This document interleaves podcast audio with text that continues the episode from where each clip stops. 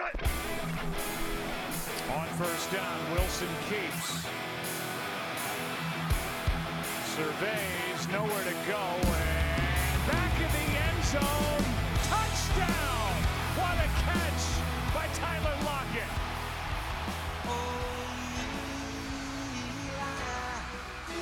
Uma noite de amor com você Na praia, num barco, num farol apagado Num moinho abandonado Olá pessoal, sejam muito bem-vindos a mais um Razocast, o podcast aqui do blog do Seahawks Brasil. Dessa vez eu tô aqui hoje com meu amigo Alexandre Castro pra gente falar desse último jogo dessa última semana, semana 4 da NFL. E aí, Alexandre, foi o jogo mais tranquilo ou ainda, ainda passou sufoco durante o jogo? Qual é, rapaziada? Fala aí, galera. Sejam bem-vindos a mais um podcast. Ainda bem que estamos 4-0, né? Assim, eu acho que, eu até falei isso no texto, eu acho que tinha muita gente é, esperando um jogo, mais, um jogo mais fácil. E assim, pelos números você é, é, até esperaria isso, né? Dessa temporada. Mas, olhando aí as estatísticas aí trazidas aí por Otávio na, na prévia, é, a gente sabia que ia ser um jogo duro, né? Mas a gente discorre mais sobre isso aí durante aí o, pod- o podcast, mas é aquele também, né? É, poucos times conseguem ganhar 16 jogos, poucos times conseguem fazer 16 partidas sensacionais, né? O importante é que cravou mais uma vitória aí e tem a chance aí de aprender também com alguns erros, né? Pra tentar dar uma melhorada aí à frente. É, com certeza, cara. O ter, ter che... começar o ano 4-0 é, é assim, já é meio pé dentro dos playoffs, né?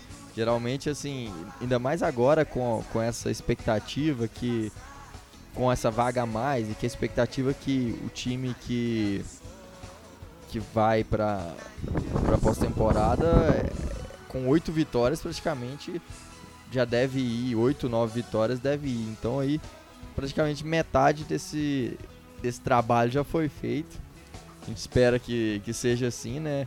Mas lógico que a gente pensa também no título de divisão e numa divisão tão disputada, cada vitória é essencial. Então é, vale, valeu demais essa vitória. Claro que teve os problemas, jogar contra os Dolphins, como, como, a gente- como você comentou aí, é, é muito difícil porque, primeiro que é o clima de Miami nesse início de temporada é muito quente e a diferença de Seattle é, para para Miami são 4 horas de, de fuso horário. Então em Seattle seria 7 horas da manhã. é, na hora que seria na verdade seria 9 horas da manhã era 9 horas da manhã. na hora que, que o jogo começou. Então, é, para os jogadores se acostumarem com isso é, é difícil. Então já tem esse peso a mais. Então, para Seattle nunca, nunca é tão fácil jogar nesse primeiro horário contra times da costa da costa leste. Então vamos falar desse jogo aí. É, Vamos falar então, começar pelo ponto mais delicado do nosso time, que tá sendo a nossa secundária. Faltou, faltou o- filme, hein? Opa, é verdade, hein? Faltou. então, é, bem lembrado aí, eu até tinha pulado aqui. Então, nesse filme, esse aí a gente não achou um filme que exemplificasse muito bem essa essa vitória, mas a gente tem um clássico nacional que não, não poderia ficar de fora depois de ter sido mencionado aqui, que é Eliane e os Golfinhos, que é Eliana em O Segredo dos Golfinhos. Por favor, mais mais respeito, respeito com a obra literária brasileira. Caraca, Eliana e os já, já assisti esse filme? Eu acho que eu já assisti ele, sei lá, sessão da tarde, mas eu não, não tô lembrado da história, cara. Eu, eu, eu confesso que eu nunca assisti. né? Porque eu já tinha 13 anos quando esse filme saiu, então assistir Eliana podia ser algum modo meio queima aí, né? É, mas é, acompanhei a carreira aí de Eliana aí, que inclusive estava muito bem aí nessa, nessa fase da vida aí. Né?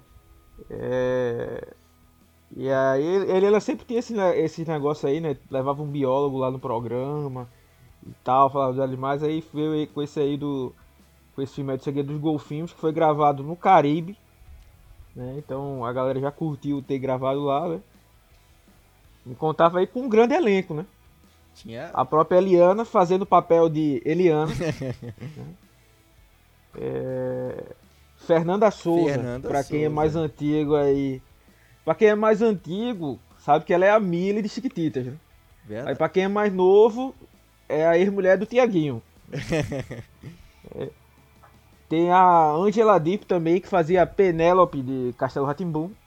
Também pra quem é mais antigo aí. E o, dois papéis também muito importantes durante o filme, que é o Ruge, fazendo o papel delas mesmas. E o Supla, fazendo o papel dele mesmo também. Não, então, e eu acho que tem parabéns que destacar aí pra, aqui. Para o Supla. Tem que destacar aqui que eu acho que o principal e que deveria ser mais utilizado no cinema nacional, que é Netinho de Paula. Né? Era, eu... era esse ponto que eu ia falar, leu a minha memória, né? Porque no, no, eu, como eu não assisti o filme, eu não, não vou mentir aqui, né? No, jornalismo é verdade aqui, hein? Não sei se ele realmente participa do filme, porque em outra página tava botando o Netinho o outro netinho cantou. O netinho que canta Mila, pra galera que é antiga, né? que a galera achou que tinha morrido, mas depois não morreu. E só tinha essa música também. Que inclusive a trilha do podcast vai ser essa aí. Vou dar trabalho para Otávio mesmo. Eita. Depois da, do touchdown do Tyler Lockett vai entrar aí. e, e como a gente não sabe qual dos dois netinhos que participa, inclusive vocês falam aí pra gente aí nas redes sociais qual o netinho que participa bota também música de Negritude Júnior. Que era uma baita de uma banda, só que hoje ninguém mais fala, né? Porque você não pode ser uma banda boa a vida toda. né? Isso aí só acontece com é, Brucelose, Mastros com Leite, bandas desse naipe. Né? Umas bandas menores, né? Como Só Pra Contrariar. Só Pra Contrariar, é, um grande clássico aí, ó. Alexandre Pires veio lá do, do Só Pra Contrariar, Grande, grande Alexandre Pires e grande elenco. É, a, mas a, a, só pra contrariar é Alexandre Pires e o grande elenco. Qual a música de sucesso de Só pra contrariar? Você pode dizer várias. Aí agora tira as que Alexandre Pires canta. Aí tem nenhuma. Com certeza. Então é, é, bem, é bem por aí, né? Então aí um, um, um expoente da música aí, Netinho de Paula inclusive gostava de dar murro em algumas pessoas, né? É, Parece que ele é parente do John Mixon. Gosta de bater é. em mulher aí, ó. E esse aí. É. Isso aí é. Tá fora, tá hein? fora, é. Que aqui, ó, ó a denúncia aqui, a denúncia. que isso aí deveria ser é, mais explorado, né? Desde antes, né? Mas agora é um assunto que tá vindo à tona aí, a violência contra a mulher, e a gente não vai ser conivente com esse tipo de coisa, não. Então pode tirar aí a música do que tá tocando Negritude Júnior, porque não vai ser conivente com isso. Bota o outro netinho de Paula, me, me, o outro netinho, mesmo que não seja ele que participe do filme. Então faz a mudança aí, Otávio. Então vai ser a outra música do outro netinho. Ou se não, não, vou melhorar, vai, a abertura vai ser Crack Neto falando do, do jogo de Seattle. É, a galera, a galera não vai entender nada, né, no começo, porque a gente só vai explicar isso, cinco minutos de podcast, e depois de uma loucura dessa. E eu quero, vou falar aqui, hein, espero que ele não corte isso que eu tô falando. Eu quero que enquanto a gente esteja falando no começo, esteja a música de negritude. Quando eu falar pra trocar, que entre outra música. Vamos ver se o Otávio vai fazer isso aí. Cobre ele aí, hein, galera. Vamos lá, vai. O carro aí pode cobrar ele. Quero ver se ele vai cortar. Com a mágica da edição, vai, vai ter. Então... É, o Netinho que inclusive poderia participar do, da Fazenda, né? O, o reality. Ah, né? seria uma... Seria uma... Seria uma boa peça lá, porque poderia causar besteira lá, né? É, e... e eu, eu, eu, achei, eu achei sensacional o negócio que eu vi aí do, do Eu, falando bem sério aqui pra galera, a gente sabe que a gente brinca muito. Eu realmente não assisto esses reality shows. viu? eu, eu gosto das tretas do De Férias com o Ex, isso aí eu confesso. Mas não sou desse muito reality show. Entretanto, eu tava vendo um desses vídeos aí, porque aí tem que trazer informação pro povo, né? É claro, o povo espera isso da E- gente. E parece que teve uma treta no último Big Brother, que tipo foram os, bro- os cara contra as mina. Se juntaram assim na casa e papapá, e gerou uma comoção nacional, não sei o que, algo desse tipo. Aí pegou a galera da Fazenda, que a Record sempre imita a Globo, né? Aí a galera da Fazenda tava querendo criar nessa Fazenda um negócio desse estilo aí. Tipo, ah, agora os homens são machistas contra as mulheres.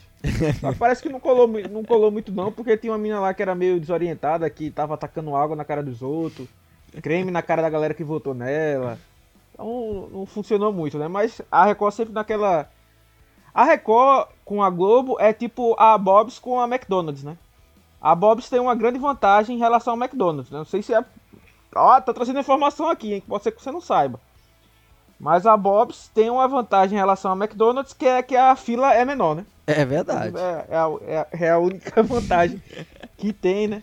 Inclusive, eu nem sei se existe Bob's ainda. Porque a- o que era Bob's, eu acho que foi- virou Bu- Burger King hoje, né? Ah, é verdade? Porque é, é o mesmo, é o mesmo naipe, né? Assim, é, são só outras pessoas querendo lutar para chegar ao nível de do MC Donalds, né? Como MC Donald, como algumas pessoas falam. Aliás, eu queria, já que você citou MC Donalds aí, é, eu queria, eu queria salientar um, um lugar que eu vi.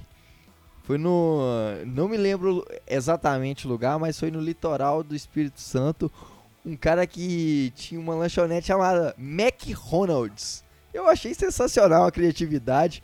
Parabéns aí pro Ronald, dono da, da, da lanchonete McDonald's, que tem uma criatividade, um, é um grande empreendedor o McDonald's. Ah, é, o brasileiro, se usasse a criatividade dele pro bem, vacina do Covid tava três dias, tava pronta. Cura da AIDS tava pronta. Cura do câncer tava pronta. Solução da fome tava pronta. Não tinha problema. Mas a galera só quer usar a criatividade pra fazer passinho e tan, tan, tan, tan, tan. Aí, papai. Que não, Não tá errado também, né? Vamos ser, falar a verdade. Não, o problema, do, o problema do brasileiro é o brasileiro. Nos Estados Unidos não tem essas coisas, não. Nos Estados Unidos é o cara que ama a pátria. Inclusive, nos Estados Unidos não tem esse pessoal que fica falando mal da própria, do próprio país, não. Tem não. Isso aí só tem no Brasil. É, porque brasileiro, brasileiro não valoriza. O brasileiro que gosta de falar mal É, do próprio brasileiro. Com certeza. E aí, fechando. ho- Hoje nós batemos um recorde aí de 12 minutos. É, mas 12 minutos de groselha porque no começo a gente começou falando sério, né? Tava falando de, realmente do Seattle, tal, tal, tal. É verdade, verdade. Mas vamos, vamos embora aí. Vamos falar. Que pra quem não sabe, eu e o Otávio gravamos dois podcasts, um depois do outro.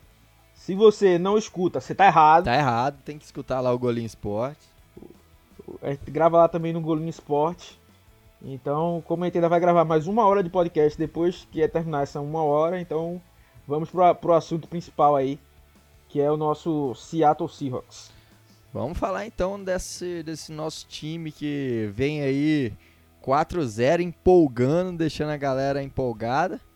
Mas nesse último jogo deixou a galera meio desconfiada que esperava mais. É, então falando, começando a falar primeiro do, do grande problema nosso é, que vem desde aí do início da temporada, nossa secundária no último jogo foram 315 jardas cedidas aéreas pro nosso queridíssimo Ryan Fitzpatrick. É um grande, tem se tornado assim um grande problema pro time, né? Uma hora a conta, se não melhorar, uma hora essa conta pode chegar. É, felizmente ainda não chegou, mas é um ponto de atenção, né? Não, assim, o, o- a, a grande questão é, assim, apesar dos números ainda serem ruins, houve uma melhora, né, em relação ao último jogo. É, e assim, a gente tem que ver que também estava sem o Jamal Adams, é, o Sem Hugo Amari, querendo ou não. É, o Hugo Amari, querendo ou não, não era o titular da posição, né, tá assumindo agora o segundo jogo, né, como titular da posição mesmo. É, o Quinton Dunbar estava fora, né? E assim, é, passando uma análise aí mais, mais, rápida, né? Porque a gente ainda vai falar da linha defensiva nessa parte da, da, da defesa. É assim, o jogo não me surpreendeu, porque é, o Shaquille Griffin é, cedeu uma recepção para 11 jardas no começo do jogo e aparentava repetir a, a, atuação dele contra os Cowboys, né? Por exemplo, tipo marcando muito distante, né? Nesse, nesse lance, por exemplo, ele marcou distante e aconteceu a recepção, né? Então, poxa, será que vai vir isso aí de novo? Mas uh, o Griffin não foi mais alvo de, de, passes, né? Até basicamente o quarto quarto, né? Até o, o último quarto do jogo. Que aí ele, ele meio que apareceu, né? O, o, o Devonta Parker, que foi o, o alvo preferido do Fitzpatrick, né? É, correu uma slant e o Fitzpatrick errou o passe, né? Que o Shaquille Griffin saiu todo na moral, assim como ele tivesse desviado o primeiro passe. Aquele passe ele não desviou, foi erro do drop do, do Devonta Parker. Sim. É, mas depois ele faz o desvio de, de, um desvio de passe sensacional com Gesick, né? Que inclusive eu esperava que fosse mais utilizado, né? Pelo, pelo time dos Dolphins do que, do que foi, que ele é um baita de um atleta. É um cara que eu gostava muito na época do draft. É, ele teve inclusive. uma recepção para 15 jardas, assim, um número bem abaixo do que eu esperava também, tanto que eu falei na prévia que era um alvo muito importante aí pro, pro é, e, e, principalmente no matchup ali contra sem o Jamal Adams para marcar, né? Sim. Coisa do tipo. E aí o Shaquille Griffin depois consegue ter, desviar seus passes, né? Ainda teve uma interceptação, mérito dele, né? E aí acabou se destacando, assim, meio que no, no último quarto, né? Mas os outros quartos, os três primeiros quartos, né? Quando ele foi, quando ele foi alvo, cedeu a recepção e depois não foi mais alvo. Né? Então, é... o último quarto é aquele quarto de desespero, vamos dizer assim, né? Já tem que tentar alguma coisa mesmo, coisa do tipo, então... É... Mas assim, pelo menos não foi o desastre que foi no, no jogo passado. O Hugo Amado fez um bom jogo, né? desviou dois passes né? importantes e é, cedeu uma recepção basicamente, é, que ele até cometeu uma falta que foi declinada, mas mesmo assim ele estava marcando muito de perto o jogador, né? É, foi mais mérito do, do passe e do recebedor, né? Então assim, como o Nico ainda foi bem, o Flowers foi o Flowers, né? Inexistente Infelizmente, em infel, infelizmente, assim, eu, eu falo, já, já disse que eu ia parar de defender o, o Flowers, né? Mas assim, é, o trabalho que fizeram de converter ele para safety e virar um corner sólido no primeiro ano, tipo, o time tá deixando jogar, ser jogado no chão, no, no, no lixo, né? Porque é, você pode ter várias leituras do ano passado dele, né? Assim, tem gente que já criticava demais o Flowers desde o ano passado. Eu, por exemplo, via como muitos altos, muitas oscilações, às vezes dentro do próprio jogo, né? Mas assim, esse ano dele foi terrível, o que ele mostrou até agora. É, contra os Falcons quando jogou pouco, é, contra os Patriots quando jogou pouco, contra os Cowboys quando assumiu. Ontem ele cedeu exatamente todas as, recepções em que ele foi alvo, né? É, ou ele marcava é, com muita distância, com medo de, de, de ser batido em profundidade, ou é, ele marcava junto, mas com muito medo e acaba cedendo, cedendo slant. Então, assim, teve umas 5, é, 6 é, jogadas que pareciam replay, né? O Fitzpatrick olhava para o lado esquerdo dele, né? Via o Davanta Parker correndo uma rota slant e lançava em cima do Flores, que o Flores não ia chegar, né? Então foi assim o jogo todo. Tanto que, por exemplo, o lance da conversão de dois pontos de Miami. Se você perceber, o, o Fitzpatrick só olha pro lado do Flowers. Ele tinha mais opções do outro lado, mas ele já, já sabia que o ponto focal, a primeira leitura dele era ali. Porque ele sabia que ia, que ia estar tá livre, né? É. E como tava, né? E até converteram. É, exatamente. Assim, era, era um ponto que, que eu tava falando durante a, a transmissão, que era, que era o, o, na primeira leitura era sempre no lado do Flowers, foi muito explorado aquele canto. É, E sofreu demais. É... Agora um ponto que, que eu achei interessante, não que é para ser um, um, titular, mas que me surpreendeu, foi o Ryan Neal, que foi um jogador sólido nessa partida, né? É, assim, é, ia, ia começar a falar dos safeties, mas vamos começar então pelo Neal, que realmente era o destaque. Ele teve a interceptação do jogo, né, a segunda, dois jogos seguidos, né? Claro que foi muito mérito do trabalho da pressão e o, o tapinha que o Barton deu, né? É, mas ele estava em posição para pegar a bola. Com o Neil, a gente não consegue chamar aquela quantidade de blitz, porque ele não é fisicamente talentoso igual o Adams, né? Então nem dá para exigir, exigir isso. O time até tentou mandar ele em algumas blitz, mas é, não tem a mesma efetividade. Mas mostrou um bom trabalho combatendo o jogo corrido, sendo um tackle, um tackler efetivo. Né? Ele, ele, foi assim, ele foi um cara que é muito inteligente e é uma coisa que eu falo. É, que assim, tem alguns jogadores que parecem ser burros, né? Porque é tipo, tem cara que você que tá entrando numa posição que se ele fizer o feijão com arroz, ele garante a vaga dele. Sim.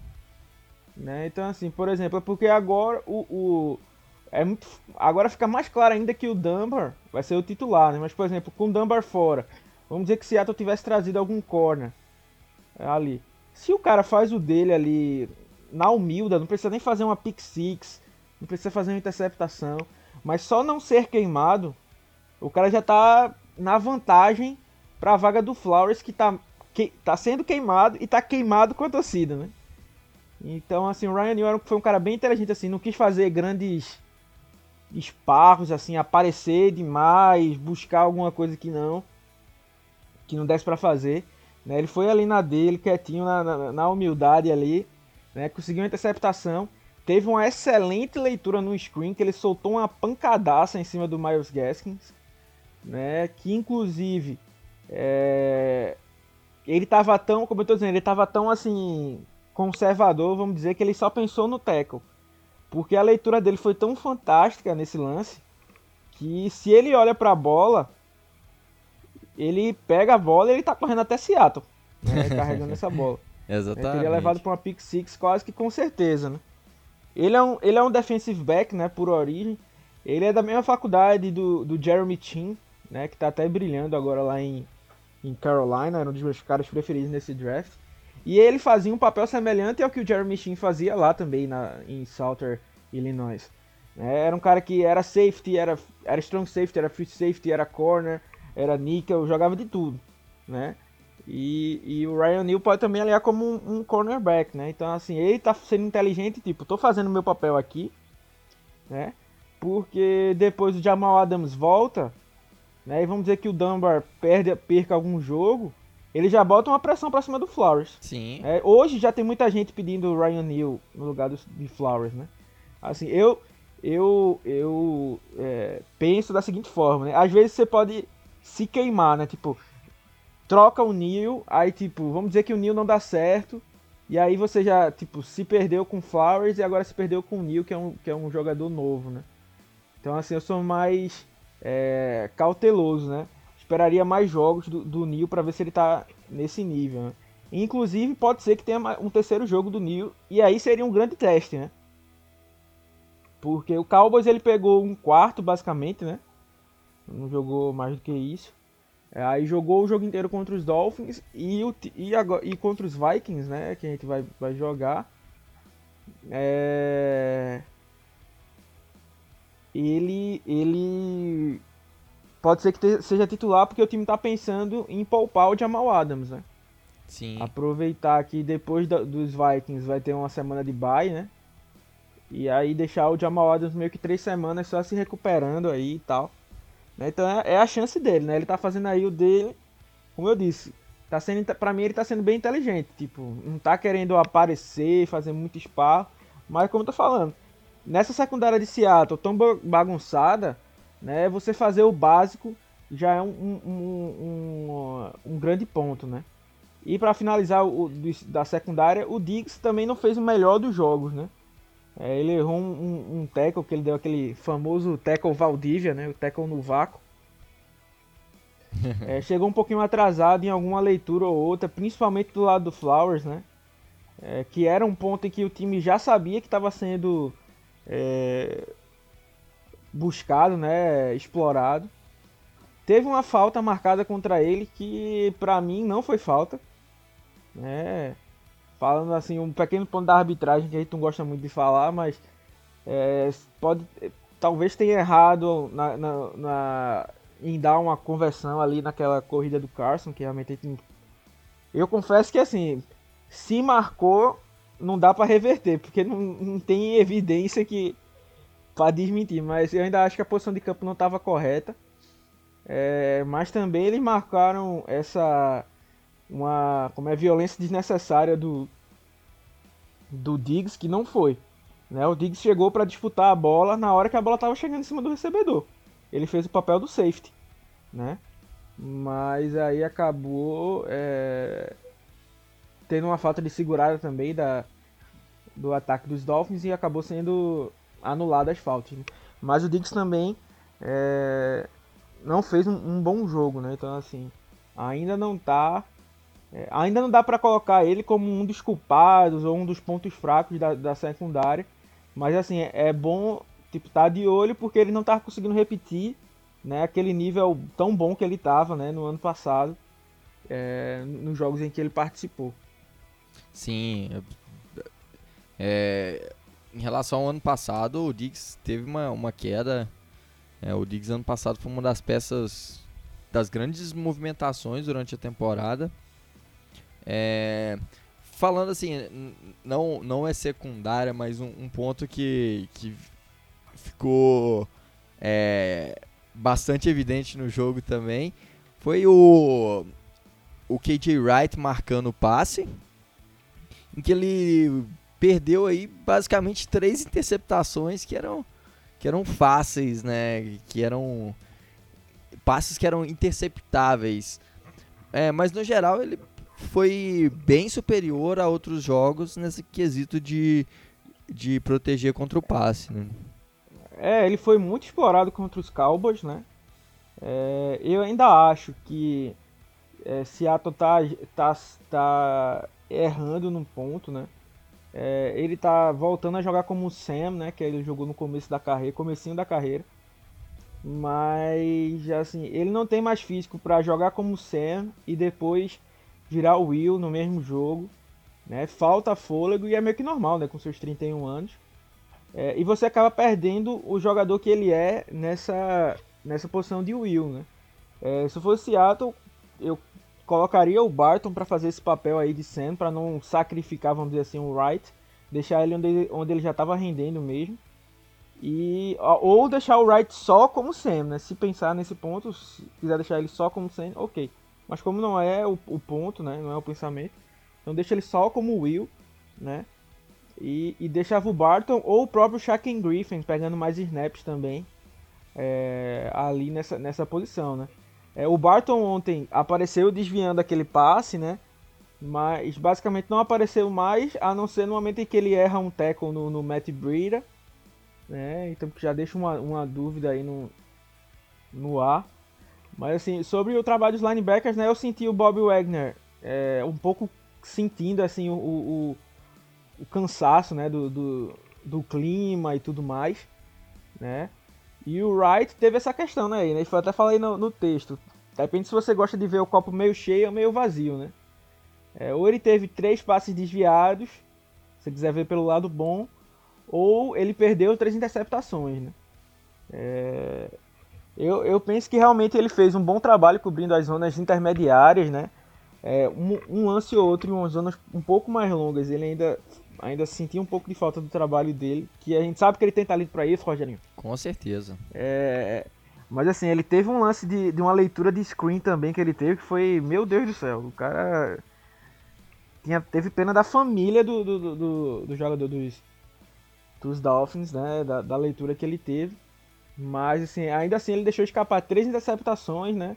É, ano passado, acho que ele deixou é, escapar duas interceptações no jogo contra os 49ers, por exemplo. Naquele jogo é, que foi bem emocionante da semana 10. É, que se gente tivesse feito a, a interceptação, poderíamos até ter matado o jogo antes, né? Não ter levado para prorrogação e tudo mais.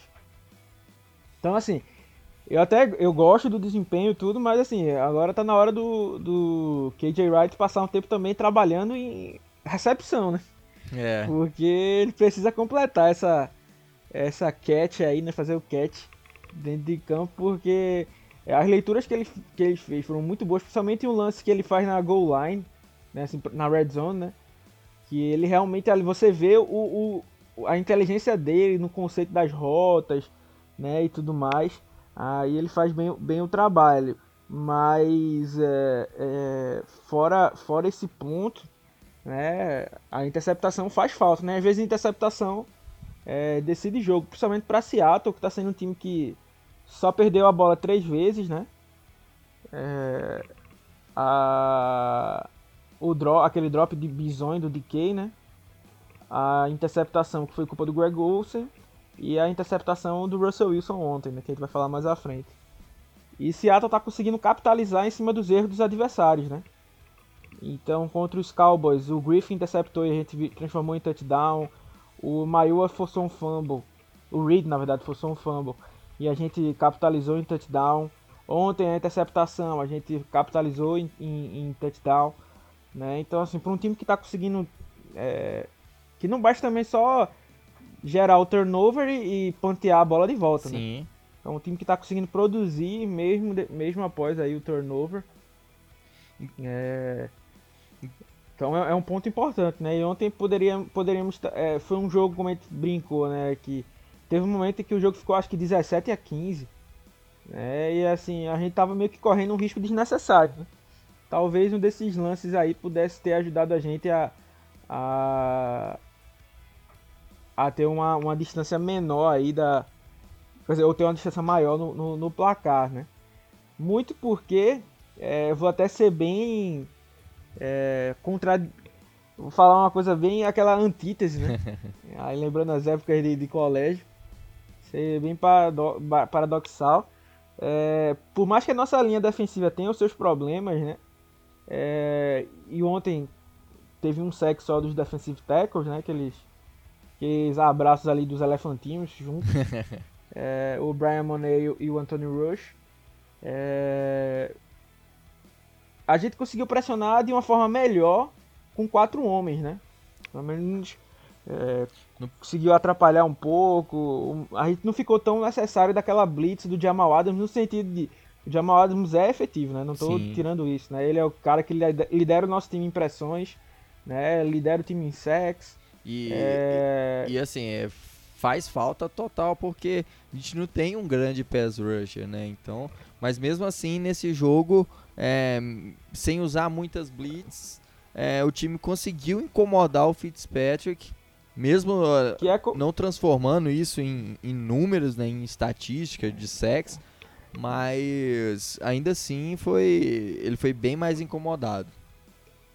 É, o ben, e foi bom porque também a gente viu o time dar uma rodada maior, né, assim, nos jogadores, como a gente tinha lembrado, o Maioa e o Reed estavam jogando quase que 90% dos snaps, né, eles baixaram para 68, né, Teve muita Então é algo mais- Brian Monet entrando, né, o, o Anthony É, o- Rush. o Anthony Rush. pelo meio já, já ajudaram bastante, o Puna Ford continuando a- ajudando, né, é, a gente sentiu, assim, o jogo corrido no começo estava bem, bem melhor, o combate, mas é, o cansaço do jogo em si, né? E mais uma vez a gente falou aí do clima, da viagem, do fuso horário, tudo mais. Isso aí já era meio que esperado que no fim do jogo se cedesse mais jardas é, corridas, porque os caras vão cansando, né? E, e é, é é meio que normal esse ponto, né? Mas foi bom ver o Alton Robinson conseguindo fazer mais uma jogada, né? Fazendo um, um, um teco para perda de jardas num momento importante. É, o Brian Monet e o Anthony Rush chegando num sec aí, né? Mostrando que além de, de, vamos dizer assim, não tem a palavra em português, né? Mas os paradores de corrida, vamos dizer assim.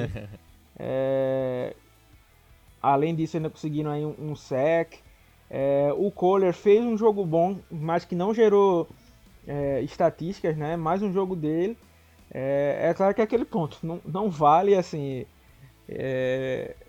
O 1G ainda continua muito longe de valer uma escolha de dia, de dia 1, dia 2. Sim. Né? Mas assim, ele pelo menos está trabalhando e está mostrando uma, uma evolução, né? É, tá sendo Agora aquele tá cara. de começar. Aquele cara que tá. que não destaca, mas tem feito ali um, um trabalho dentro do possível bom, razoável. É, É, ele tá. Ele tá. Eu acho que assim, o teto do Kohler é, é, é assim, e vocês acho que podem perceber isso nos textos que eu escrevo, até nas análises. Eu gosto muito de ver o processo do cara e nem sempre os números, né? Porque às vezes o cara tem 10 interceptações, mas são 10 interceptações é, que a bola caiu no colo dele, foi erro do, do quarterback, não foi mérito do cara. Né? Às vezes o cara, um outro jogador tem 3, mas foi total mérito do cara, né? Então assim, você tem que colocar, sempre como eu falo, números são importantes, são, mas eles só servem como base, né? Você tem que ver de onde veio esses números, né? Então o Collar tá mostrando um processo encorajador, né? Agora realmente ele também precisa melhorar, né? Tipo transformar esses é, esse processo em números, né? Ele precisa fazer isso. E aí tem que esperar. Mas o que eu penso que o Collar vai fazer, e se ele fizer isso, já seria um ótimo papel, é que ele, vamos dizer assim, assuma o papel que era do Quinton Jefferson ano passado, né? uhum. Um cara ali que não que não aparecia muito pra torcida, mas tinha um papel muito útil, tanto aliando por fora, parando o jogo corrido, aliando por dentro em, em situação clara de passe. É, então é um, é um ponto é um ponto importante aí pro Collar, mas claro que tem que manter aquela cobrança ali de, de para ele aparecer, né, para ele produzir alguma coisa em números, né? Eu acho que para finalizar só o Shaquem Griffin que não teve o mesmo jogo que é, conseguiu a vaga dele, né, no time, né? É, foi para os 53 titulares, vamos dizer assim. Né? Ontem apareceu um pass rush, né? Eu ainda quero ver ele mais em mais snaps, né? E teve um momento do jogo, principalmente no final, ele voltou a fazer aquele papel que ele fez no final contra os Cowboys, né? Fazendo como um spy. É, só que ele não foi tão bem quanto é, quanto foi no jogo passado, né? Então, tanto que teve um lance que até foi bizonho a chamada do Ken Norton Jr., né? Que ele mandou dois caras na pressão. É, meio que sem sentido algum. E o cara que ele botou pra proteger o meio do campo era o Jaron Reed, que tava do- dropando, né? Então, assim, o Fitzpatrick cons- conseguiu converter correndo, né? Uma, uma terceira para 10. Né? E aí realmente faltou esse, esse ajuste. É, então o Ken Norton Jr. precisa ajustar isso, né? Mas assim, eu ainda ve- eu vejo uma melhora na defesa. Claro que a gente tem que ver que a gente jogou contra um ataque dos Falcons, um ataque do, dos Patriots, um ataque dos Cowboys e caiu para um ataque dos Dolphins, né? Então já era esperado meio que uma que uma melhora, vamos dizer assim, numericamente na defesa, né? Uhum. Mas como eu digo, o processo foi encorajador, né? Tirando o Flowers, que assim, pode botar o Bill Belichick como def coordenador defensivo, que ele vai continuar errando, né? É, ne- nesse ponto, esse ponto. Porque aí, eu, só abrindo um parênteses, tem gente que fala, ah não, o Ifere tá jogando, tem gente que tá falando que o Ifere tá jogando muito bem lá nos Bears. E era culpa daqui e tal. Às vezes não é isso não, velho. Tipo, você tem que analisar o jogo. O Flowers, o jeito que ele se alinha, não é, é- não é a chamada. Que é, por exemplo, como eu disse eh, semana passada, ah, botou um linebacker é, para marcar um wide receiver rápido. Aham. Não foi essa, esse erro de chamada.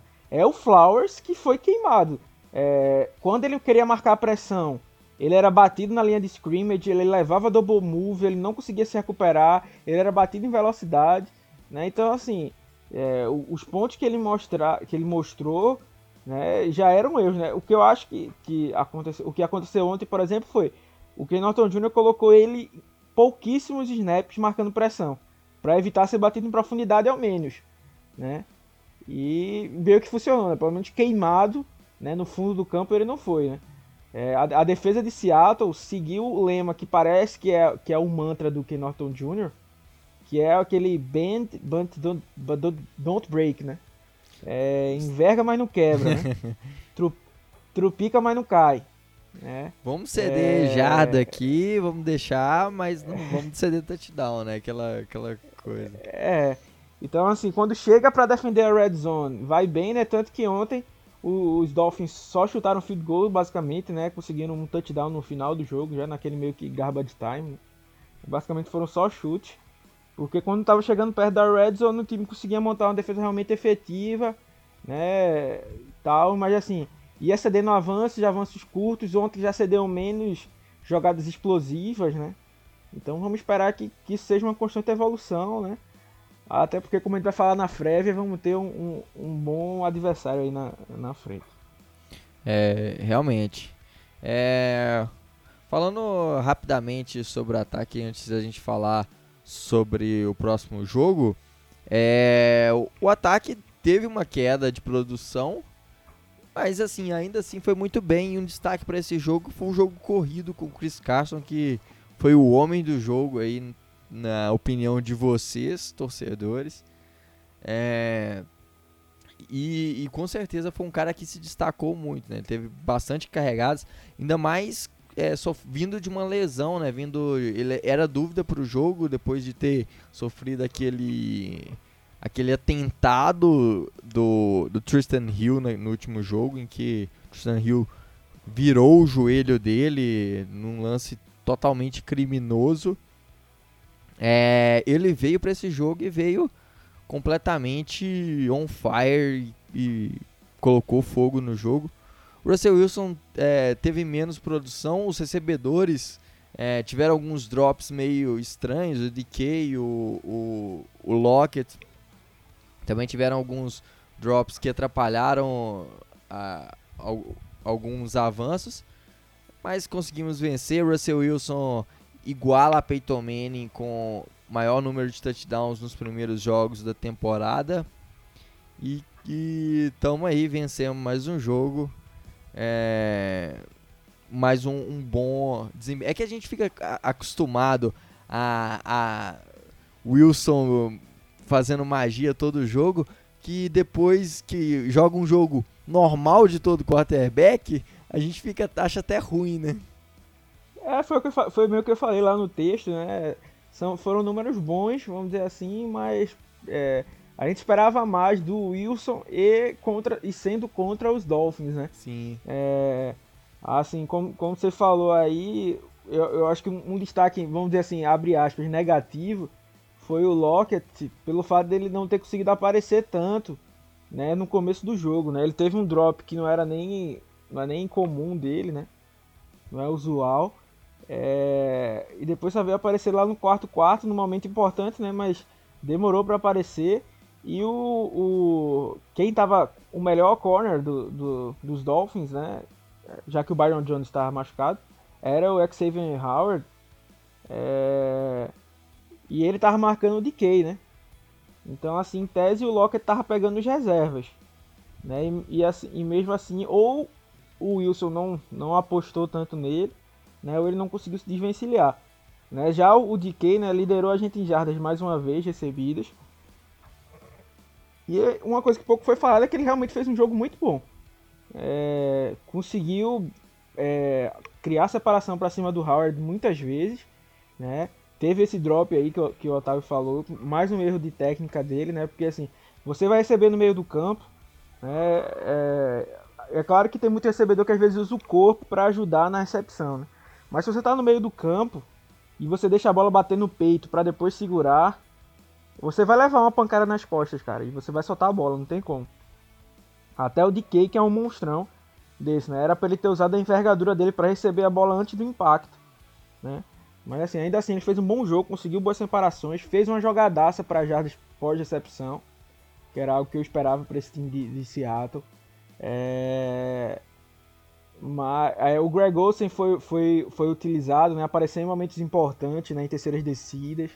É, o Fred Swan, né, mais um jogo que ele teve mais snaps do que o David Moore, né, quase marcava um outro touchdown. O, David, o próprio David Moore apareceu muito bem, né, com uma, com uma corrida que contou como passe, é, uma Seattle com 20 segundos no relógio, uma recepção para 50 jardas. Né? Depois ainda teve um touchdown mostrando muita noção de, de, de campo, né? um erro que ele cometia antes. Né?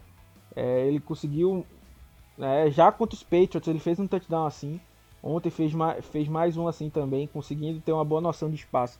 deixando os pés dentro de campo. Né? Mas assim, um grande destaque foi o jogo corrido, porque o, o Carson é, saiu carregando, né? principalmente vindo dessa lesão. A gente esperava que perdesse o Carson e não o Hyde, né? Mas acabou que o Hyde ficou inativo, teve alguma lesão durante a semana. E o Carson veio para o jogo e veio com fome de jogo mesmo, né? querendo é, muitas jardas aí. Né? Não, é, teve dois touchdowns, né? não tinha marcado touchdowns corridos antes. Né? Então ainda apareceu é, nesse ponto. Os outros running backs, a gente viu o Travis Homer bem mal na, na, no jogo corrido, né? Sim. Mas é, já recebeu o primeiro touchdown dele na NFL. O DJ Dallas estreou de verdade, né? Teve, teve, um, teve suas carregadas e uma recepção, né? E acho que nos quatro toques que ele teve na bola, ele forçou três tackles perdidos, né? Então, assim, é um, é um cara que tinha sido muito elogiado no, no, no training camp, né?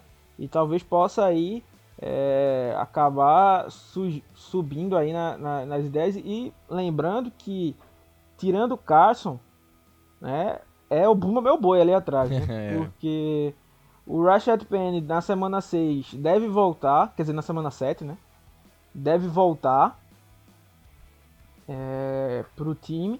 Em tese, um dos running backs vai ser cortado, né? Ou negociado. E quem seria? Seria o próprio Penny, que não seria mais ativado. O time deixaria ele lá. É...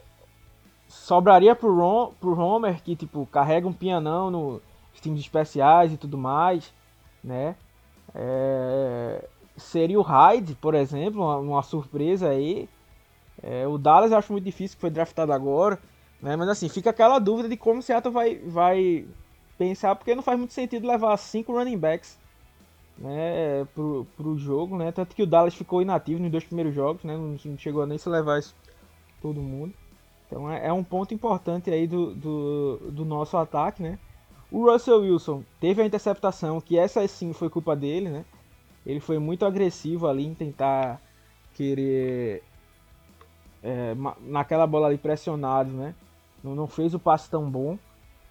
É, o DK não correu a melhor das rotas, né? Mas ainda assim foi, foi um erro dele. E assim, né? tá, mas também é, conseguiu. não é o ponto forte do DK correr aquela rota ali também, né? Tem, a gente tem que levar isso em É, consideração o- também. na verdade, eu, eu acho que foi mais o talento do Howard em antecipar que, como o DK na red zone é uma boa arma em slant também, né? Ele pensar que poderia ser e, e ter, ter se antecipado ali. Né? Sim, Mas um, um ponto que, que fica positivo, vamos dizer assim, é o, o, o time ter ido para uma quarta descida, né? Então mostrando uma mentalidade ofensiva e tudo mais, querendo ir atrás, tudo. É, um- aí as negativas eu fico em, do- em- em- em dois pontos basicamente, né? O primeiro é assim, Schottenheimer continua chamando um, um bom jogo, né? Tivemos bastante jogadas criativas, né? Agora um, um ponto que eu acho que o, que o Schottenheimer pecou é que assim, teve um momento ali, no, principalmente no começo do, do, do segundo tempo, que Seattle não soube reagir às pressões que os Dolphins estavam mandando, né? As blitz, né? E assim, a gente já tinha conversado que era um time que ro- rodava muito a, a marcação individual, né? Então, é, Seattle poderia ir até mal se os Dolphins surpreendessem, era entendível, né? E surpreendessem e jogassem muito em zona, né? Mas parece que foi o contrário. Quando os Dolphins jogaram em zona, que era o ponto fraco deles, Seattle realmente, que era o time que jogava bem, foi, foi mais forte. E o que Seattle deveria estar preparado não estava, né? Então, assim, é, poucas rotas curtas, né? Em, em um momento ou outro que, que, que teve, deveria ter tido mais rotas assim, saídas para running backs, que era uma coisa que a gente já estava usando muito, né? Nesse jogo ia ser bem importante, né? Essa válvula de escape. Eu acho que se a gente tivesse feito isso, né? O Russell Wilson não teria empatado com o Peyton Manning, mas teria disparado aí na, na- nesse recorde aí da- da- dos primeiros quatro jogos, né? E, o- e o ataque ainda teria produzido ainda mais, né? com certeza. E, e pra, pra finalizar do ataque, falando da linha ofensiva, né? O Brown conseguiu se recuperar, né? É, o Pulse que teve mais um, mais um jogo sem ceder nenhuma pressão. Né? Então meio que ele vai se solidificando aí na, na, na vaga. E aí vem um ponto importante que eu queria falar. Né? Que é assim, Seattle usou uma estratégia de fazer um rodízio da linha ofensiva também. que segundo o Carroll era uma estratégia já montada, né, por conta do calor, é, temperatura, tudo mais que a gente falou. Né, então tinha, tinha esse ponto. Então, um momento o Simmons saiu e deu, é, o, entrou no lugar do Yupari, na verdade. Né, cedeu uma pressão para o Russell Wilson nesse, nesse tempo que teve lá. É, o Jamarco Jones entrou no lugar do Damian Lewis, né? E o primeiro snap dele ele cometeu uma segurada, né? Então já não foi bem, né? E nesse mesmo drive o Cedric Ogbuerri fez a estreia dele como right tackle no lugar do Brandon Shell e fez um jogo ruim, né? É... A, como eu falei, em unidade o jogo corrido, a linha ofensiva no jogo corrido foi bem, né? Mas a gente não teve aquele grande destaque, né? Como foi o Lewis um jogo atrás, o Post um, alguns jogos atrás, o próprio. Tirando o Yupari, né? Que foi também realmente. Eu sempre pego muito no pé dele, mas ele foi uma peça muito importante. O time sentiu nos snaps em que ele não estava, né? Mas ele foi muito forte no jogo corrido. O Cedric é muito ruim protegendo pro passe. E aí voltando para a quarta descida, né? Eu digo que Seattle acertou, né? É, em ser ofensivo, da, mente ofensivo daquela forma. Mas assim, eu acho que se o time estava disposto a ir para a quarta, né, é, deveria ter corrido na terceira para deixar uma quarta menor para dar a possibilidade até de uma corrida. Porque é, os Dolphins já estavam pressionando, estavam indo bem com pressão e você estava com o Cedric Ogbuerri no, no, lado direito, né? Então, é, tanto que dito e feito, né, o Ogbuerri cedeu a pressão e o sec, né? É, a gente cedeu dois sacks ontem, né? Um foi esse do Ogbuerri e o outro foi o, o, o Will Disley, meio que estava na marcação. E você pode talvez botar na conta da cobertura também. É, boa dos Dolphins, né? Mas cedemos dois sacks. O trabalho da linha ofensiva realmente vem melhorando, né? E, e, principalmente eles parecem estar melhor como unidade em si, né? E aí teve esses, essa, essas questões pontuais, mas também muito por conta desse rodízio que foi feito aí pelo, pelo Pete Carroll, né? É, com certeza. Eu, assim, em relação. Apesar de ter tido uma, uma queda aí, ter, ter tido alguns momentos ruins, eu acho que no, no geral a, a linha ofensiva ela tá bem mais sólida do que do ano passado. É, acho que teve uma, uma, uma qualidade bem acima do, do que era mostrado. Russell Wilson tendo mais tempo para poder lançar, o jogo corrido é, continua entrando bem. Então eu, eu, acho que, que nesse ponto é, a linha ofensiva para esse ano está bem melhor, principalmente com o Brandon Shell. Acho que o problema aí, o, o Ogbuerri, é, a gente já esperava que ele não fosse ser um, um cara que, que salvasse, mas o Shell tem mostrado um bom trabalho. Esse jogo não teve faltas idiotas, né? Igual a gente viu, falso starts. É, a, a gente terminamos o jogo ofensivamente e defensivamente sem faltas é, apontadas, né? Mas assim, como eu já tinha falado, o Amari tinha cometido uma falta de interferência que foi declinada. O Diggs cometeu uma falta de violência necessária que eu acho que não foi, mas que, que tinha sido anulada. É, o Jamarco Jones, como eu disse, teve uma segurada, mas que foi anulado também. É, eu acho que não teve mais nenhuma outra falta. Mas mesmo, mesmo, assim, no saldo, vamos dizer assim, quando for olhar os stats, né, vai ter nenhuma falta lá. Né, apesar. Nenhuma falta. Só que nenhuma falta aceita, né? Mas mesmo assim, para um time que. É, tipo, você ficava só querendo saber dos cinco da linha, pelo menos um. É, pelo menos um não, né? Quer dizer, um ia se salvar, né? O resto ia cometer falta. Né? E aí. É, ter tido só uma falta aí já é uma evolução gigantesca, né? Um ponto interessante só pra gente fechar a análise, né? É, e falando do Ogbuerri, por exemplo, é que assim, eu pensava que o Ogbuerri ia ser muito usado como o George Fent, né? Aquele sexto homem de linha ali pro jogo corrido, mas como ele tá tão comprometido com o jogo aéreo, né? Nem esse papel ele tá, ele tá, ele tá fazendo, né? Tá como um reserva mesmo. Né? E aí Deus nos proteja de qualquer lesão, porque é melhor a gente não querer contar com ele. É, com certeza, com certeza mesmo. É... Vamos falar então do próximo jogo, um jogo que aí um confronto também difícil. O time o time dos Vikings é um time forte, venceu. não, não, não, não vem apresentando bons resultados nas primeiras semanas, mas venceu nessa semana. E, e é um time que vem aí com a faca, com a corda no pescoço, é, precisando vencer, então vai ser um confronto muito difícil. Mas aí o time, o, o, time dos Vikings é a grande, é o grande saco de pancadas do Russell Wilson de 2012 até hoje. Foram seis jogos, seis vitórias do Seahawks no total na história. São 12 vitórias do Seahawks e 5 dos Vikings. E aí, Alexandre, que podemos esperar de Kirk Cousins e companhia? contra Russell Wilson no, nesse modo MVP desse ano? É, vai ser um bom teste, né? Porque, assim, eu sei que tem muita gente que tá dizendo, ah, não, mas os Dolphins, os Vikings estão é, uma vitória só, né? Coisa e tal. Mas, e foi apertada em cima dos, dos Texans que inclusive demitiram o Bill O'Brien, né? Agora já deve ser notícia velha para vocês, né? Que devem estar escutando isso amanhã. Mas a notícia saiu bem próximo da hora, da hora que a gente tá gravando. Inclusive, falando de notícia, um grande abraço aí pra Zig Ansah, que virou titular nos, nos 49ers, não conseguiu nenhum stat e já se machucou e tá fora da temporada. então, muito obrigado aí, 49ers, por, por essa alegria aí. É, mas voltando a falar dos Vikings, os Vikings é aquele time que eu, que eu falo. Né? Falo nos textos que, que escrevo lá pro On The Clock. Inclusive, se você não, não viu meus textos lá no On The Clock, tá errado. Tá errado. É... Grande trabalho do Alexandre lá no On The Clock. Aliás, grande, grande abraço aí pra torcida dos Bears, né? é, ele que conquistou o carisma da torcida dos Bears semana passada falando, falando aí de Mitchell Trubisky, e, que, e, e os torcedores é, dos Bears... Eu fiquei esperando...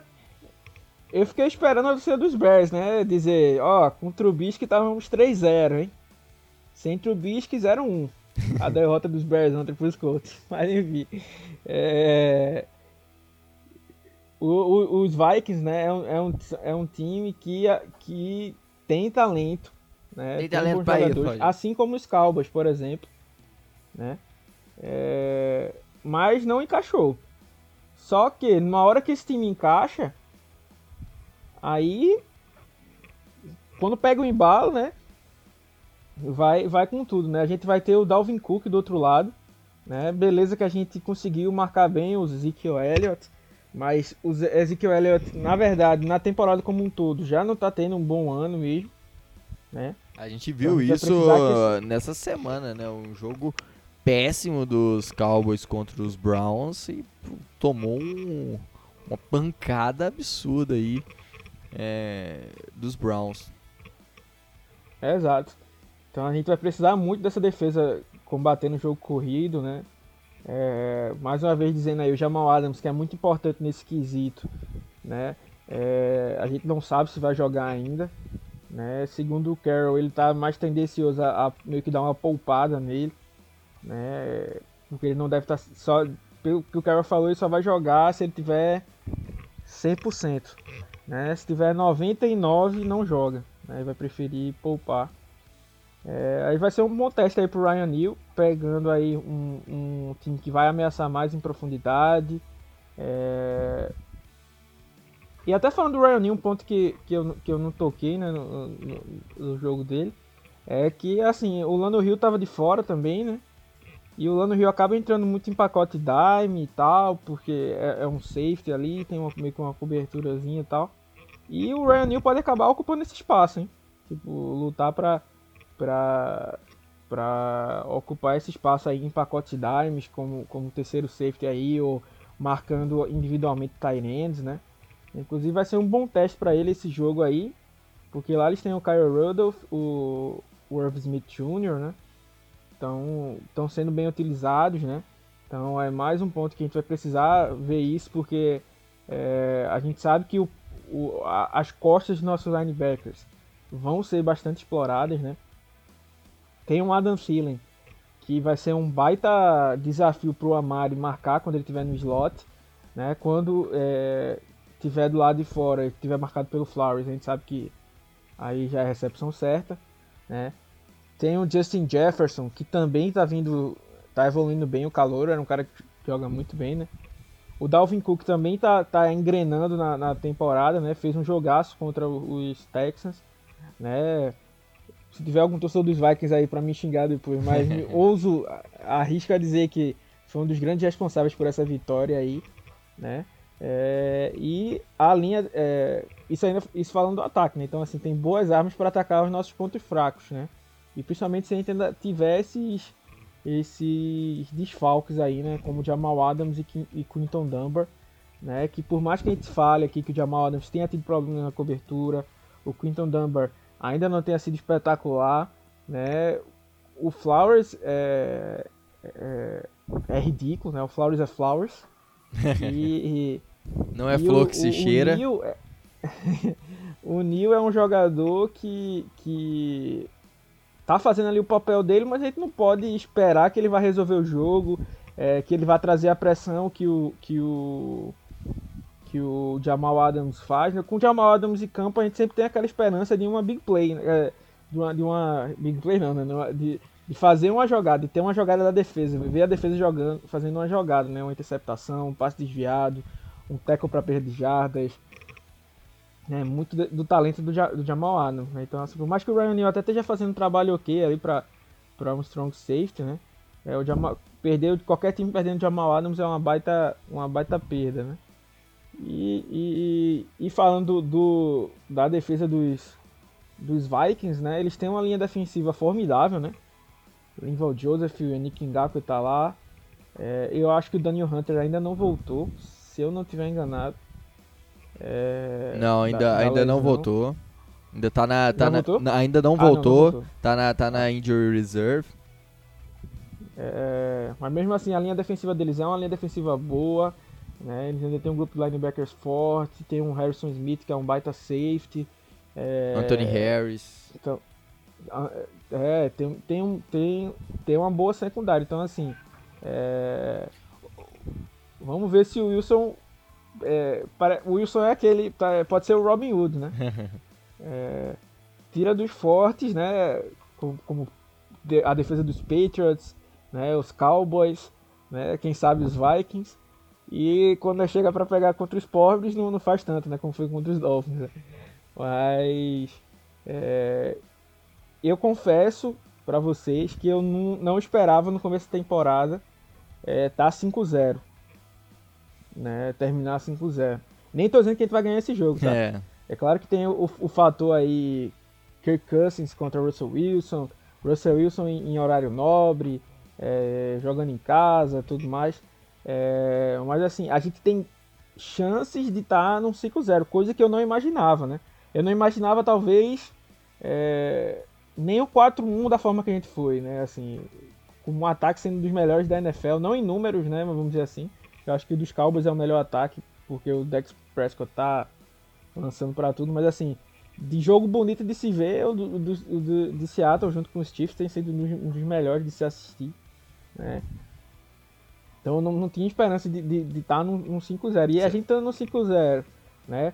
E aí voltando, né, na, na, na pós, pós o bye, né? Provavelmente, é, que acontece nesse, nesses pontos aí, né? O time deve fazer alguma contratação, né? O Snack Harrison talvez apareça aí. Talvez, quem saiba, Seattle se sinta em uma posição de tipo, pô, a gente tá faltando. É, aquele texto que eu falei lá, batendo aquela tecla. Será que Seattle falta só um pass rush para virar um contender? Né? Então o time pode dar, dar uma arriscada e gastar mais uma pique aí por uma troca pra, por alguém aí, né? É, a gente tá começando a temporada, então já existem times 04, né? Então, times que não vão disputar mais nada o resto da temporada, então pode ser que queiram é, acumular alguma pick de draft, já pensando no próximo ano, né? É, o, o, cap salary, coisa desse tipo. Sim. Né? Então é, é algo para entrar de ouro e, e, assim essa semana de bye vai ser bem usada para descansar isso, né? E recuperar é, jogadores, né? Lembrando que a gente tá, pode ser que volte, o Rashing Green deve voltar, né? É, vai voltar, vai estar tá disponível Daryl Taylor, vai estar tá disponível Kobe Parkinson. O, no ataque, É, o, sou- é. o, o, o Rashad Penny. o Dorset, é, o Rashad Penny, o Philip Dorset, o, o Josh Gordon, a gente espera que essa suspensão caia, né? Porque tá sendo muito obscuro aí o que tá acontecendo, porque não tô dizendo que alguém tá fazendo alguma maldade não, tá? Ou tá fazendo algum aí roubando, fazendo alguma coisa do tipo, não, mas tô dizendo assim, tá obscuro no sentido de tipo, ninguém dá uma informação, né? Sim. Ninguém diz assim, ah, ele vai ficar seis jogos suspenso, ele vai ficar dois jogos suspensos, é, ele vai perder a temporada. Ninguém diz nada, né? nem pro bom nem pro ruim. Né? Então é, é, um, é um ponto pra, pra gente esperar também. Foi algo até que o Jamal Adams até tweetou, tipo, o ataque da gente tá fazendo isso tudo e estamos sem Philip Dorsett e sem Josh Gordon, né? E assim, tá sendo muito bom ver como o, o Schottenheimer também tem trabalhado nessa distribuição de snaps, né? Aliás, assim, É, um, um- ponto que a gente esqueceu de falar, grande início de temporada do David Moore. É, fez um E grande. E a, e a comentando ele, ele aparecendo, né? Mas- E o Swain até teve mais snaps que ele, como eu, tinha, como eu tinha falado. Mas o bom que eu acho disso é que, como, como eu tô falando, né? Por exemplo, o jogo contra os Patriots, é, a gente marcou touchdowns pra cinco jogadores diferentes, se eu não estiver enganado. Foi o Swain, Lockett, Carson, Metcalf. E quem foi que marcou o touchdown? Agora tá me fugindo. Mas acho que foi o Lockett também.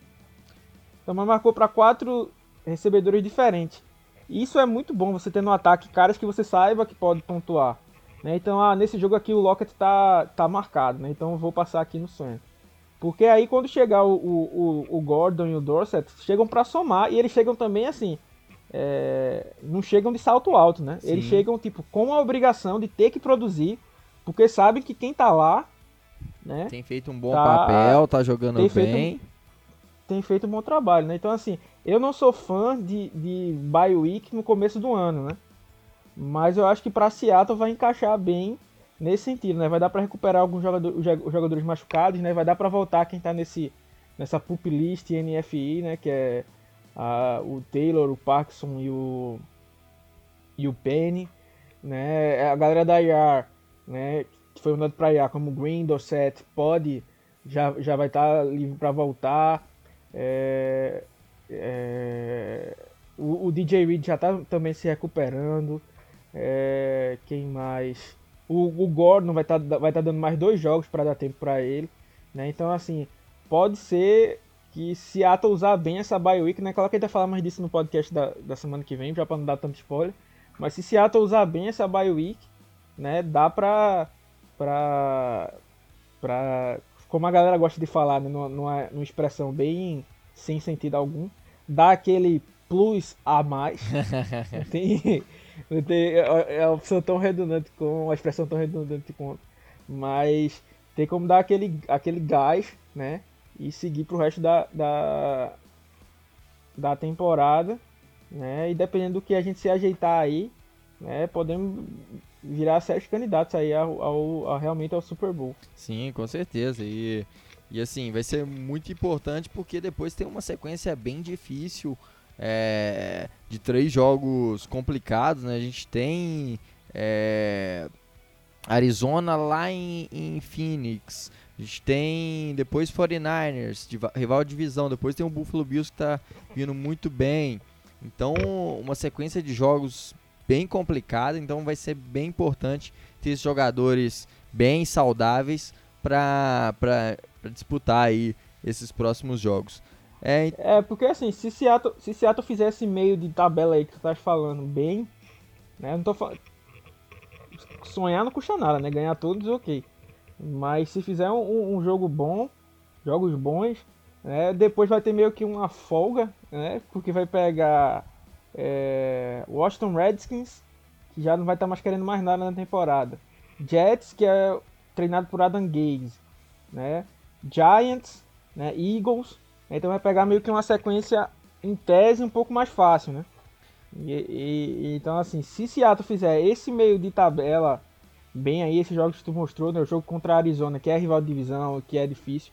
Os 49ers, a gente não torcer para que eles ainda estejam com todo esse montaréu de gente no, no, no DM, né? É, se a gente fizer aí uma boa, uma boa temporada, além de eliminar candidatos diretos, né?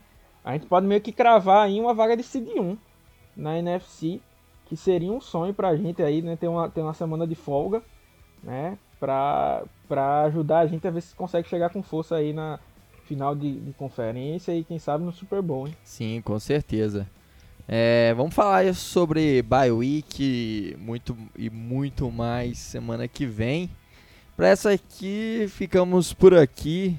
Valeu demais, Alexandre, pela presença. Valeu a todos que estão ouvindo. Lembrando que para ter análise em texto desse jogo tá toda completinha lá em seahawksbr.com e lá também durante essa semana tem muito conteúdo. Só acessar lá, todo dia tem um texto novo é acessar lá seahawksbr.com. É, acessar lá também as nossas redes sociais, arroba no Twitter e no Instagram, blog do Seahawks Brasil no Facebook. Também que lá a gente está divulgando todas as notícias, tudo que que está acontecendo em Seattle. Lembrando que teremos teremos novidades, né, essa tempo, essa semana. Verdade, é semana de verdade. Aniversário do, semana de aniversário do blog, né? É, vamos ter uma live aí no domingo antes do, do Sunday Night, né? É, com a divulgação aí do sorteio. Se você não sabe, né, você tá errado, né? Porque tá lá no Instagram um post. Né, se você quer concorrer ao sorteio da camisa do blog, vai lá e, e, e, e comenta lá, vê as regras direitinho. Segue a gente nas redes sociais que o Otávio já passou, né? E vem pra gente com essa live aí que vai ser bem bacana, né? Mais, uma vez, vamos ter Vamos ter coisa nova aí, do jeito novo. Coisa nova, é, do jeito novo. Vai ter novidade é, aí, então fica, fica de olho que vai ter muita coisa bacana. Estamos aí entrando pro nosso terceiro ano de blog do Seahawks Brasil, produzindo o melhor conteúdo do Seahawks aqui em, em língua portuguesa. Eu diria aí que estamos aí fazendo frente a muito site gringo aí, com todo com todo respeito, mas estamos tamo bem na fita. Estamos vo voando, né? Eu diria que somos a elite que fala do futebol americano. mas... Tudo bem. Grande abraço aí, galera. Se cuidem. Até semana que vem. Go Hawks. É isso aí, pessoal. Até semana que vem Go Hawks.